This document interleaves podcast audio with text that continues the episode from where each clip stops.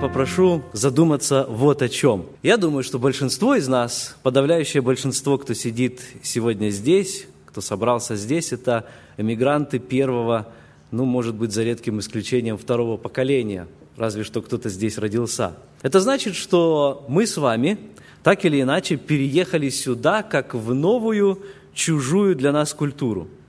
Перед нами возникает очень важный вопрос, каким образом нам здесь теперь жить? Помните, была такая книжка у Фрэнсиса Шейфера «Как же нам теперь жить?» У него, правда, она касалась вообще изменений культуры, а у нас в разрезе эмигрантском она касается в особенности нашей культуры, в соответствии с американской культурой, нашей субкультуры, то есть тому, чему мы были научены нашими родителями, что восприняли от них там, а также уже и здесь. Каким образом нам привыкнуть, как нам адаптироваться, как нам не потеряться, как нам найти себя, как нам найти свою половину, может быть, дальше – вы знаете, те люди, которые приезжают сюда для того, чтобы пройти этот процесс успешно, должны проходить определенные курсы. Есть курс, курсы оккультурации, адаптации, натурализации для того, чтобы найтись в этом обществе, которое поддерживает и спонсирует даже американское правительство.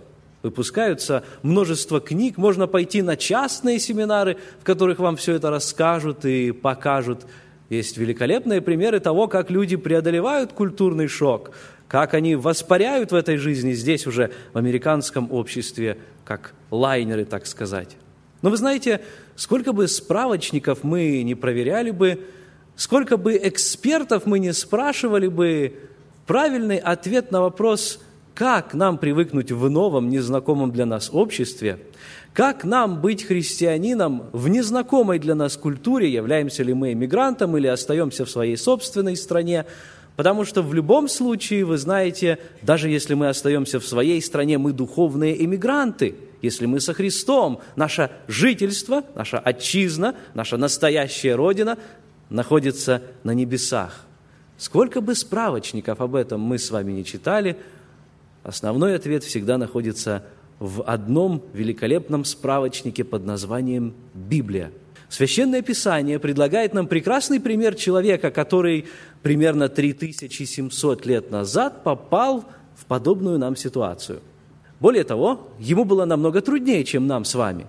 Звали его Иосиф, сразу скажу, для того, чтобы это не было загадкой для многих из нас, тем более, что я думаю, что многие из вас уже догадались, смотря на ссылку, помещенную в заголовок нашего общения.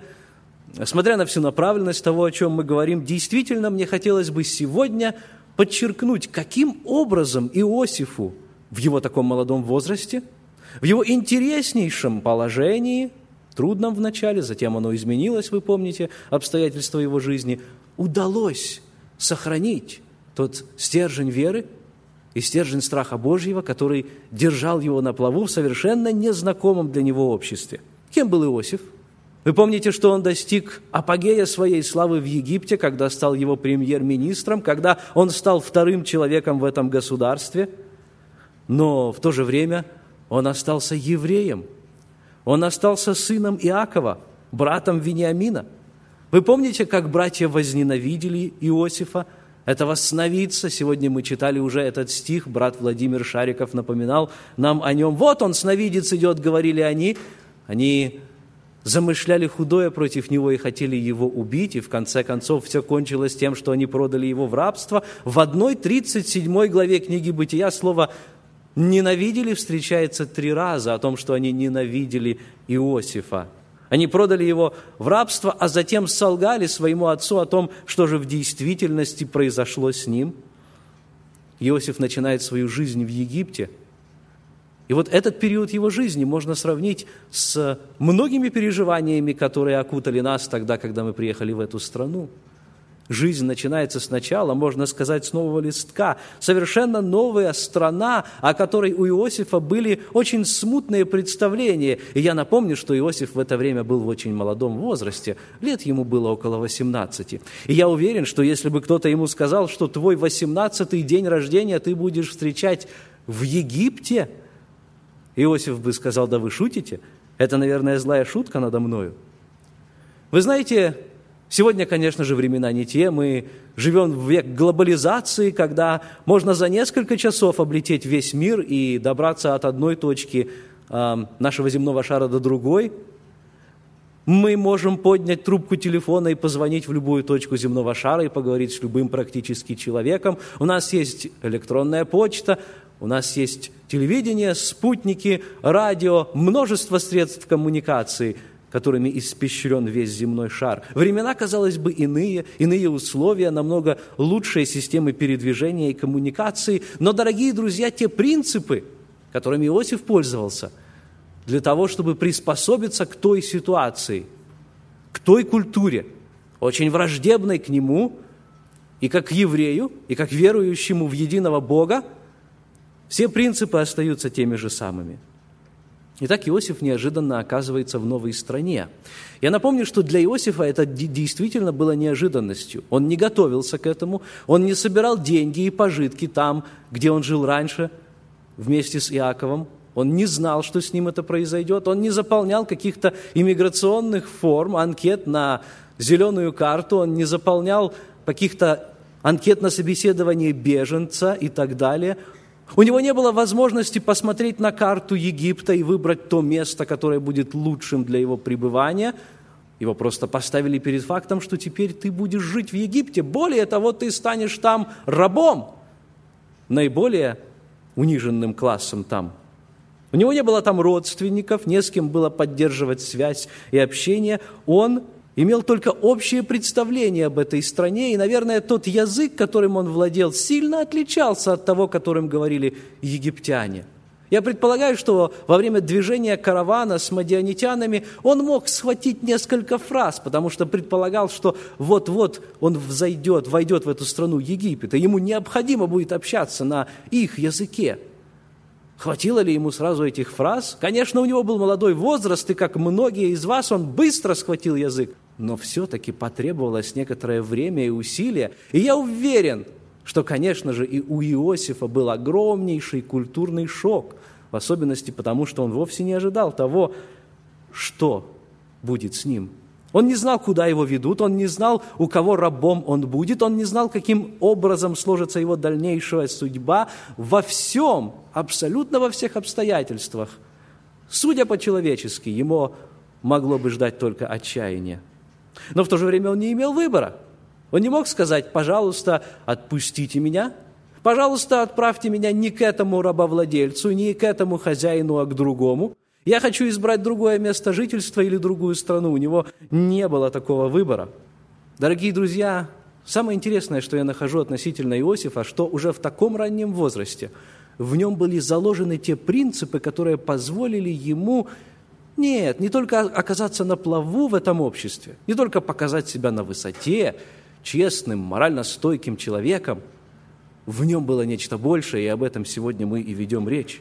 Вы знаете, некоторые из нас, приехавшие сюда, почему-то думают, что граница что-то меняет в человеке внутри. Граница меняет ситуацию лишь только внешне. Пересек, пере, когда мы пересекли границу Соединенных Штатов, приехали сюда, Возможно, мы обрели лучшее материальное благосостояние, может быть, теперь мы ездим на машине, о которой многие из нас, будучи детьми еще там, в бывшем Советском Союзе или в одной из стран, образовавшейся на его осколках, и не мечтали даже. Теперь у нас это есть. У нас есть возможность получить хорошее образование, у нас есть возможность попробовать иметь те вещи, о которых наши родители даже и не мечтали – И почему-то некоторые думают, что граница также властна над нашим внутренним состоянием, но внутренне ничего не меняется. Знаете почему, друзья? Потому что Господь остается одним и тем же. Человек может меняться действительно как хамелеон, но Господь и Его принципы, Его Слово остается одним и тем же. То ли там, то ли здесь оно пронизывает культуру, пронизывает нас, наш разум. Оно остается там. Если мы действительно верующие, то значит мы, восприняв эти принципы там, можем применить их здесь. Здесь эти принципы остаются теми же самыми. Граница не может ограничить действие Бога, потому что Он является вездесущим. Он находится везде. Господь на Украине, в России, здесь, у нас, в Соединенных Штатах, в Канаде, в любой стране мира один и тот же. Конкретное применение этих принципов в зависимости от обстоятельств действительно может быть разным. Ситуации, в которые мы можем попадать, может быть, могут быть разными – те решения, которые нам приходится принимать, могут быть разными, но принципы остаются теми же самыми, и это мы видим на примере Иосифа. Однажды один хронический алкоголик обратился к Господу, он принял его от всего своего сердца, и потом встретился со своими друзьями, и его друзья задали ему такой вопрос, «Послушай, мы тебя хорошо знаем, вот уже на протяжении 20 лет ты был нашим собутыльником, вдруг ты ушел в эту секту – ты стал баптистом? Что с тобой произошло? Да, да, мы понимаем, мы слышали, Господь тебя спас, там, сердце изменил. Но ты скажи по правде. Если бы вдруг тебе предоставилась возможность зайти в комнату, в которой никого не было, нет твоей жены, которая тоже уверовала, нет этого вашего, как вы его называете, пастора, ты заходишь в эту комнату, там стоит бутылка водки и рюмка. Никто тебя не видит. Воспользуешься ли ты этой возможностью, чтобы выпить, как было и раньше? Вы знаете, что он сказал? Он сказал, да, действительно. Если там никого нет, если там никто не, не видит, как я это все буду делать, да, я так и сделаю. Я воспользуюсь этой возможностью. Но вы знаете, в чем проблема? Всякий раз, когда я об этом думаю, я вспоминаю о том, что теперь После того, как Христос живет во мне, я больше не могу быть наедине. Я не один. Даже если мне кажется, что я один, если никого из людей нет вместе со мной, Христос все равно остается со мной. Я об этом помню. И эта мысль не дает мне покоя. Она меня останавливает. Она не дает мне притронуться к спиртному – Дорогие друзья, мы сказали, что Бог остается Богом, несмотря на государственные границы. Правда заключается в том, что грех остается грехом тоже, переходя государственные границы. На примере Иосифа мы видим, что он остается морально честным человеком, он остается на моральной высоте, несмотря на то, что границу он пересек, несмотря на то, что теперь у него нет родительского наставления – Несмотря на то, что теперь никто из его собственного народа, из тех, кто верует так же, как и он, не смотрит над ним, не надзирает над ним и не говорит ему, как ему необходимо поступать. Переезд в новую страну не дает Иосифу права быть нечестным. Дорогие друзья, если мы дети Божьи, можем ли мы поступать так, как Иосиф? Если на нас посмотреть дома – может быть, кто-то из нас уже работает. Хорошо, давайте посмотрим на нас на работе. Многие из нас учатся. Там, где мы учатся, когда на нас посмотрят там, увидят ли в нас ту же картину, которую мы видим, может быть, в церкви, когда мы сидим и слушаем проповедь, когда прекрасно играет оркестр, когда выходят певческие группы, когда рассказываются стихотворения, а кто-то из молодых братьев уже, может быть, даже проповедует. Дорогие друзья, когда на нас смотрит этот мир, когда на нас больше никто, казалось бы, из церкви не смотрит, не живем ли мы двуличной жизнью? Вы знаете, когда Иосиф жил со своим отцом, наверное, его братья не любили его из-за того, что мы назвали бы его ябедой. Он постоянно доносил отцу о том, каким образом они поступали, в чем было нечестие их поступков – Откройте вместе со мной книгу «Бытие», 37 глава, 2 стих. Мы прочтем несколько стихов из его жизни. В основном мы знаем картину его жизни, только несколько напоминаний прочтем для нашего назидания. Посмотрите, как он поступал. 37 глава, 2 стих. «И доводил Иосиф худые о них слухи до Израиля, отца их». Ябеда в мире – не является почетной позицией. Но я полагаю, Иосифа очень беспокоило состояние его братьев. Несмотря на его молодое положение, несмотря на его возраст, не совсем еще подросшего молодого человека. Он имел возможность подойти к отцу и рассказать о том, что в действительности происходит. Хотя отец Иаков, возможно, был уже в том возрасте, когда он не мог адекватно на все это реагировать. Но вы знаете, что удивительно? Даже тогда, когда Иосиф за свое, казалось бы, ябедничество, читай, честность, попадает в такие обстоятельства, когда братья его ненавидят и продают его в рабство, когда он оказывается в чужой стране, в Египте, он продолжает быть честным. Более того, именно увидев его честность и порядочность, его замечают. Видя кристальную чистоту его души, видя то, что ему, этому человеку можно доверять, его берет к себе на службу Патифар, ставит его над всем своим домом, а затем, несмотря даже на те происшествия, которые были там, несмотря на тюремное заключение, через которое ему пришлось пройти, Иосиф оказывается в доме фараона. И будучи там, фараон тоже замечает в нем эту чистоту. Более того, он говорит, что во всем Египте не найдется человека лучшего тебя. Фараон, выслушав Иосифа каких-нибудь 10 минут, дает о нем весьма высокую характеристику. Посмотрите на его оценку в 41 главе книги «Бытия». Я прочту 38 и 39 стихи. Книга «Бытия», 41 глава, стихи 38 и 39. «И сказал фараон слугам своим». Сразу после того, как Иосиф объяснил ему а, сон, сны, вернее, которые имел фараон. «Найдем ли мы такого, как он, человека, в котором был бы Дух Божий?» И сказал фараон Иосифу, так как Бог открыл тебе все сие, то нет столь разумного и мудрого, как ты. Ты будешь над домом моим. И твоего слова держаться будет весь народ мой, только престолом я буду больше тебя». Читая эти строки, мне вспоминается стих из книги пророка Исаии в 32 главе, во втором стихе там написано «А честный и мыслит о честном, и твердо стоит во всем, что честно». Иными словами, у честного человека все мысли прямы. Помните, путь праведника прям. Он не сворачивает ни налево, ни направо. Даже в своих мыслях он не допускает лукавства, он не допускает тех мыслей, которые могут его отвратить от правильной дороги – он лучше будет говорить правду и за нее пострадает, чем он будет говорить неправду для того, чтобы выиграть для себя какую-то привилегию. Дорогие друзья, что происходит с нами? В особенности с нашим внутренним человеком, когда мы попадаем в незнакомую обстановку.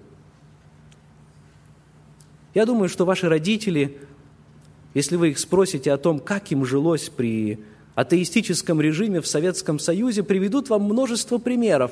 Один из этих примеров будет заключаться в том, что верующих, несмотря на то, что их преследовали, не давали получать образование, их считали наиболее честными людьми, которым можно доверять. На работе, там, где ваши родители работали, им нередко доверяли то, что другим не доверяли, потому что знали, что другие обязательно смогут провороваться – каким-то образом совершить нечестный проступок. Несмотря на враждебность в обществе, которая царила против верующих, их знали как честных людей. Дорогие друзья, у меня вопрос к вам. Сегодня вы приехали в эту страну, вы находитесь здесь, вы собираетесь здесь строить свою жизнь. Ну давайте и меня сюда включим. Мы собираемся здесь строить свою жизнь. Могут ли американцы – Люди, которые живут здесь, с которыми вы работаете и учитесь, которых вы знаете, могут ли они сказать о вас тоже, что говорили советские люди в том враждебном режиме, в той стране, из которой приехали ваши родители? Могут ли американцы сказать, показав на вас, это честный человек, потому что он христианин? Пойдем дальше. Тождественно ли слово «славянский христианин» со словом «честный человек». Если на вас посмотрят и скажут, вот он, славянский христианин, означает ли это, что вам дали хорошую, высокую характеристику в этом обществе? Давайте пойдем еще дальше. Только что мы прочли вот здесь вот о той высокой характеристике, которую буквально за несколько минут составил об Иосифе фараон. Он сказал, вот он человек, в котором есть Дух Божий. 38 стих 41 главы. Дорогие друзья, когда с вами говорят люди из этой культуры, когда вы проводите с ними время, могут ли они, посмотрев на образ вашей жизни, посмотрев на то, как вы одеваетесь, как вы говорите, что вы говорите, на ваши манеры, на, нашу, на вашу невербальную коммуникацию, могут ли они сказать что-то подобное? Вот он человек, в котором Дух Божий. Или же наоборот – я не буду приводить много негативных примеров. Лишь недавно услышал о молодом человеке, который был студентом одного из университетов здесь, в Вашингтоне, не так далеко. Там была целая группа студентов, они знали друг друга, они были из славянских церквей, помогали друг другу в чем-то. И вот этот студент всегда учился на одни пятерки, получал всегда только одни «Эй». Чем-то ему, наверное, завидовали, но в принципе считали его довольно способным студентом, хорошим учеником – Пока не открылось, каким образом все это он делал. Оказывается, что он, такой сообразительный, нашел возможность подключиться к системе тестирования, к компьютерной системе, войти в нее незаконным способом. Ну, был хакером, одним словом, да? Вошел в нее, взломал ее и оттуда постоянно брал все эти ответы. Конечно же, его исключили – с большим позором из этого колледжа, но тень легла на всех остальных студентов-славян, которые там находятся. Дорогие друзья, мне хочется задать вам сегодня вопрос. Живете ли вы в двойном мире? То лицо, которое вы показываете вашим родителям и в церкви, совпадает ли с тем лицом, которое в действительности видят ваши друзья, ваши родные – те люди, с которыми вы проводите время, являются ли теми людьми, которые оказывают на вас хорошее или плохое влияние? Может быть, в церкви вы христианин или ребенок верующих родителей, а для друзей, которые знают ваше истинное «я», вы обычный мирской человек. Вы скажете, Америка повлияла меня, на меня таким образом. Это свободная страна, и здесь у меня есть возможность проявить свои способности, в конце концов, это другая культура, и поэтому она обязывает меня вести таким образом себя. Остановитесь, друзья, и подумайте, граница не меняет ничего в Божьем замысле и в Божьем плане. Граница, она понятие условное, она не меняет сути. Воля Божья и Его стандарты, высокие стандарты святой христианской жизни не изменились из-за того, что вы приехали сюда – Некто сказал, что там, в России, или откуда мы приехали, кто откуда, Молдова, Украина, мы сфотографировались, а приехав сюда, мы здесь проявились. Является ли наше поведение, о котором мы иногда слышим даже в полицейских сводках, вот этой самой проявкой того, что в действительности находилось у нас в сердце? Не надеваем ли мы и на себя вот эту религиозную маску и не продолжаем ли грешить грехом лицемерия?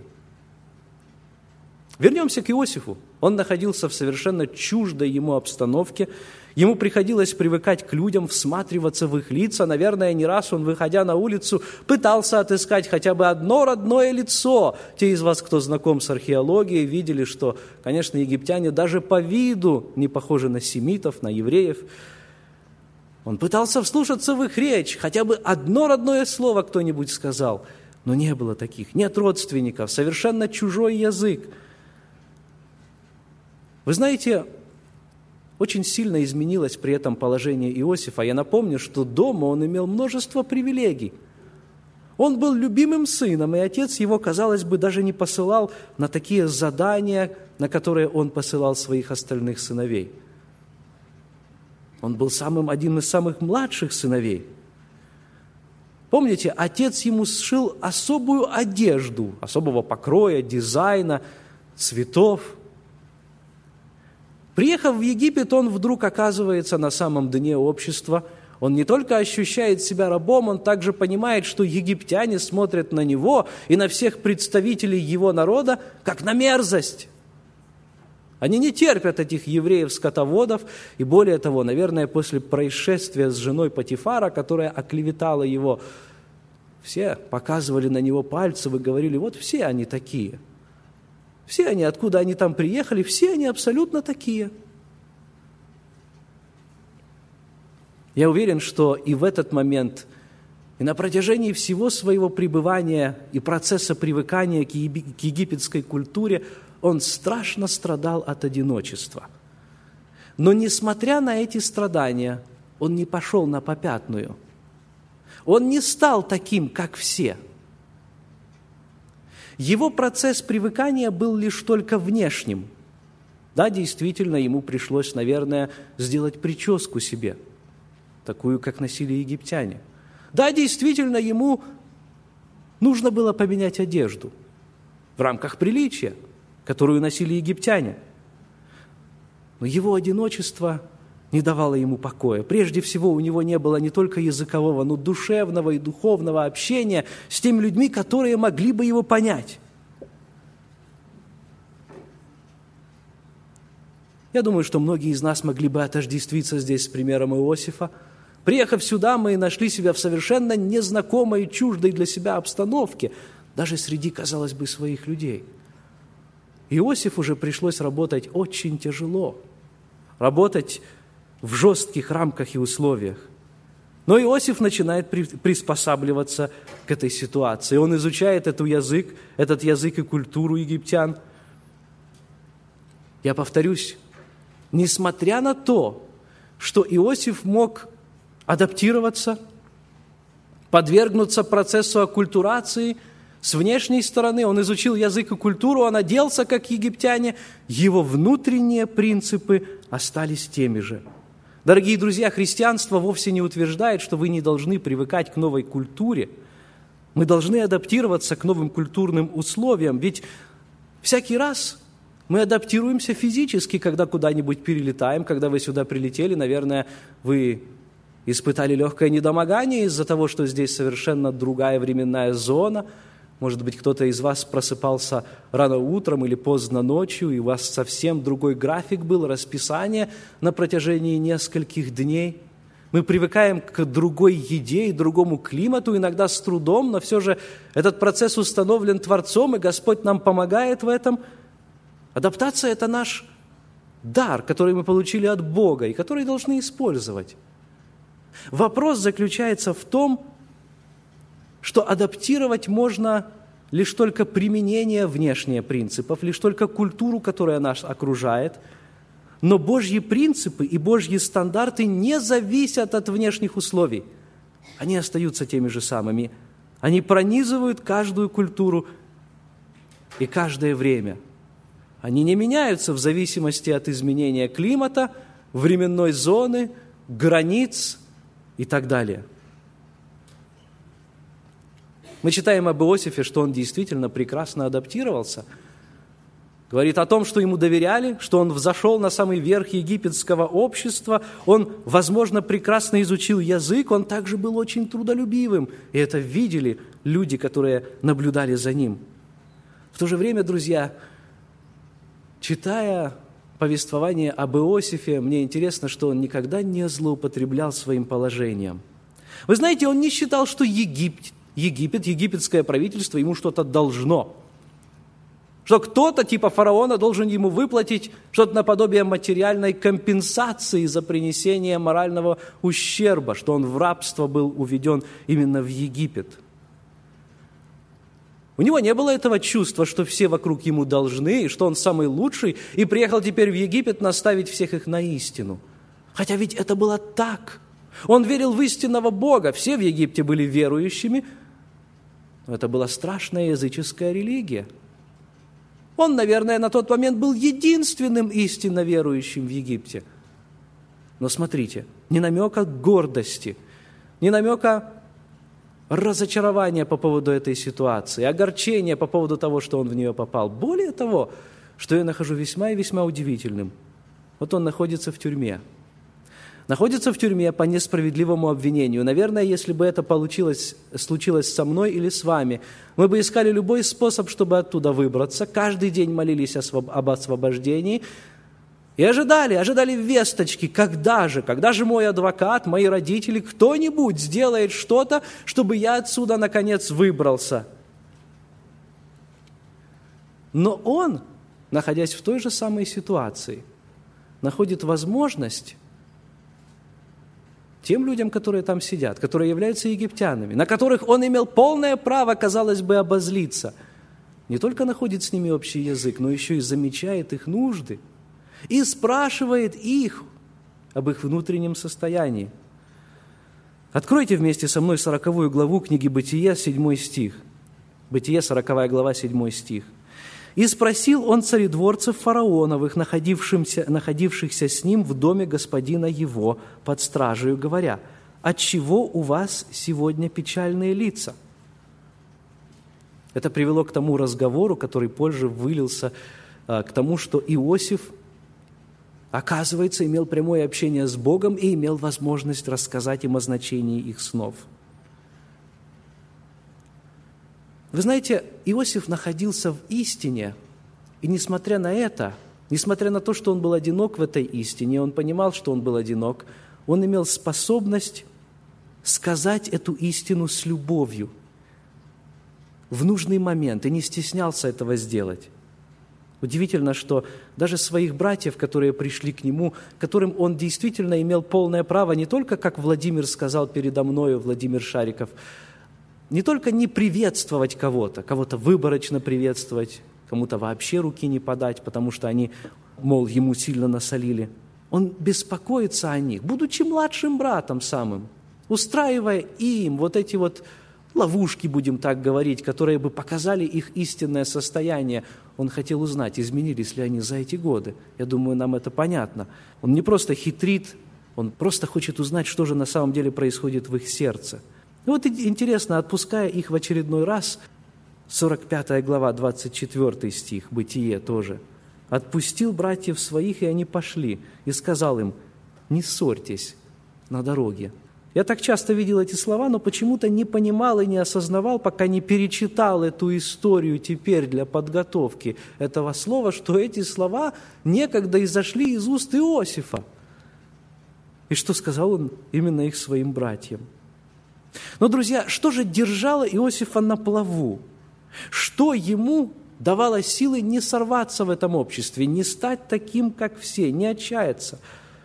А самое главное, что же помогало ему сохранить вот это величие духа и принимать верные решения? Что усугубляет ситуацию? Во время Иосифа не было собраний, вот как у нас, когда мы можем наставлять друг друга, поддерживать, молитвенно поддерживать, когда Дух Святой может действовать на целую группу людей. Так он не ходил на собрания. У него не было Библии с собой. Не было возможности почитать Слово Божье, узнать наставление и волю Господню из Слова Божьего, как мы это делаем сегодня. Не было у него родителей поблизости, не было у него друзей, не было, как я уже сказал, духовного общения – как же тогда он смог все это сохранить? Я читаю 39 главу книги Бытия, 9 стих. Бытие, 39 глава, 9 стих. Это ответ Иосифа на искушение, которое пришло к нему в виде жены Патифара. Он отвечает, нет больше меня в доме сем. То есть нет человека, который бы имел лучшее, большее, более привилегированное положение, чем я в этом доме и он не запретил мне ничего, то есть мой хозяин Патифар. Он не запретил мне ничего, кроме тебя, потому что ты жена ему. Как же сделаю я сие великое зло и согрешу перед Богом? Вот здесь, в этих кратких, казалось бы, фразах, Иосиф не говорит много, если посмотреть внимательно на протяжении всех глав, о которых, в которых о нем повествуется в Библии. На основании этих кратких фраз мы можем заключить, какое было мировоззрение у Иосифа, что было по-настоящему в его сердце. И вы знаете, если мы исследуем Писание, если в симфонии мы найдем слова «бояться Бога», первый раз эти слова сказал Иосиф. На всем протяжении книги «Бытие» два раза эти слова звучат именно из уст Иосифа. Первый раз, 42 глава, 18 стих, книга «Бытие». «И сказал им Иосиф в третий день, вот что сделайте, и останетесь живы, ибо я боюсь Бога». Второй раз, это было сказано первый раз э, царедворцем фараоновым. Дальше второй раз, 50 глава, 19 стих, это те слова, которые взяты в основу нашего сегодняшнего общения. Вновь Иосиф говорит о том, что стержнем, который держал его на плаву, даже если все остальное пойдет кругом, этот стержень, остающийся в неизменном положении, это именно страх Божий. 50 глава, 19 стих. «И сказал Иосиф, не бойтесь, ибо я боюсь Бога». А вы знаете, при каких обстоятельствах вот эти слова были сказаны? Вы помните, это уже последние слова почти книги «Бытие». И там говорится о том, что братья Иосифа, после того, как умерли родители его, умер Иаков, боятся, что теперь Иосиф будет им мстить. Они думают, что он был добр к ним только потому, что родители были живы. А теперь, когда их нет, он по-настоящему покажет свою месть. Они еще не поняли его.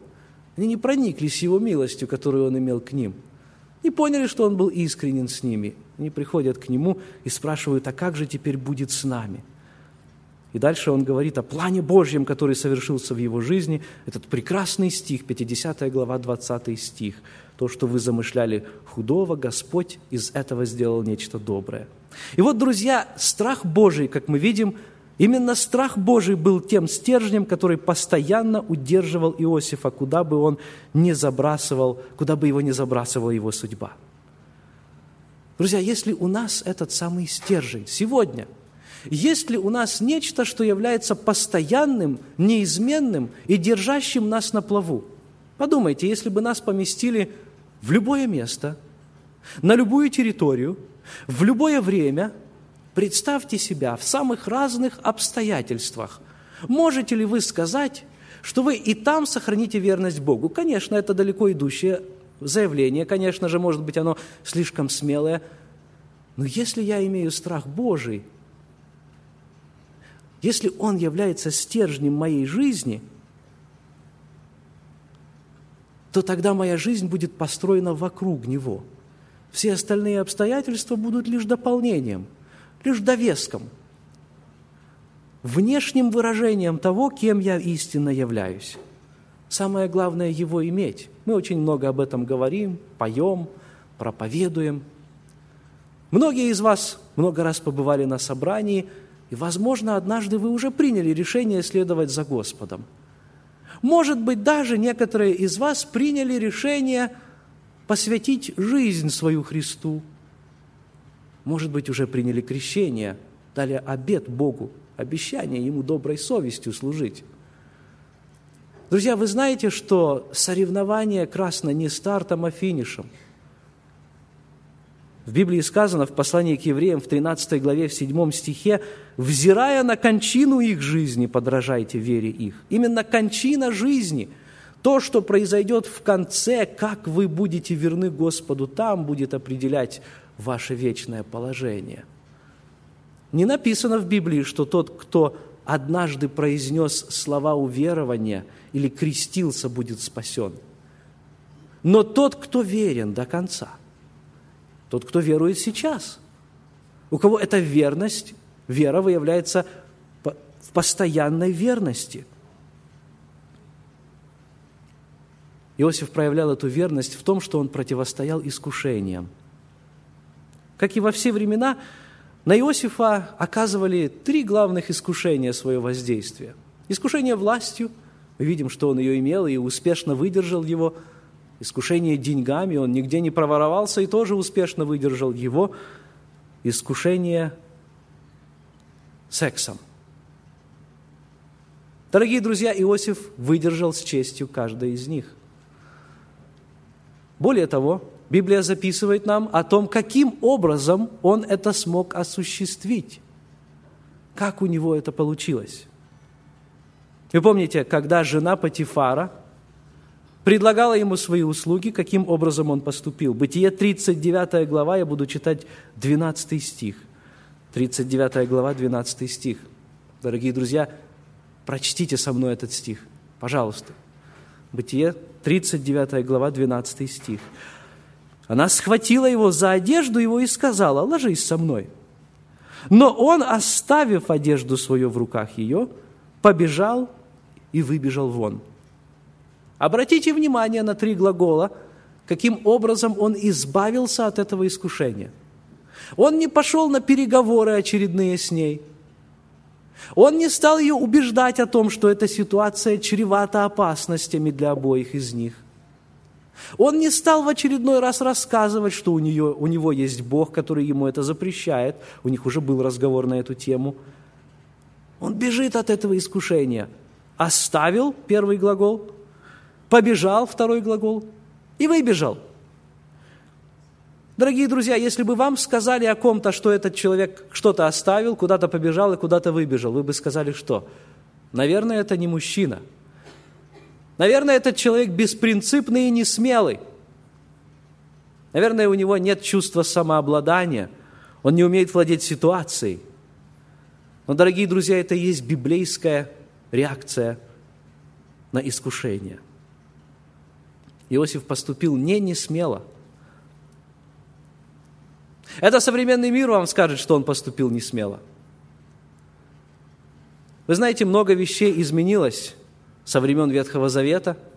Мы больше не приносим жертвы. Иисус Христос единократным приношением является нашей жертвою. Мы не празднуем многих праздников, но есть одно неизменное, что остается для нас сегодня. Каким образом избавляться от искушений? В Новом Завете апостол Павел уже твердит своему молодому последователю Тимофею, «Юношеских похотей убегай».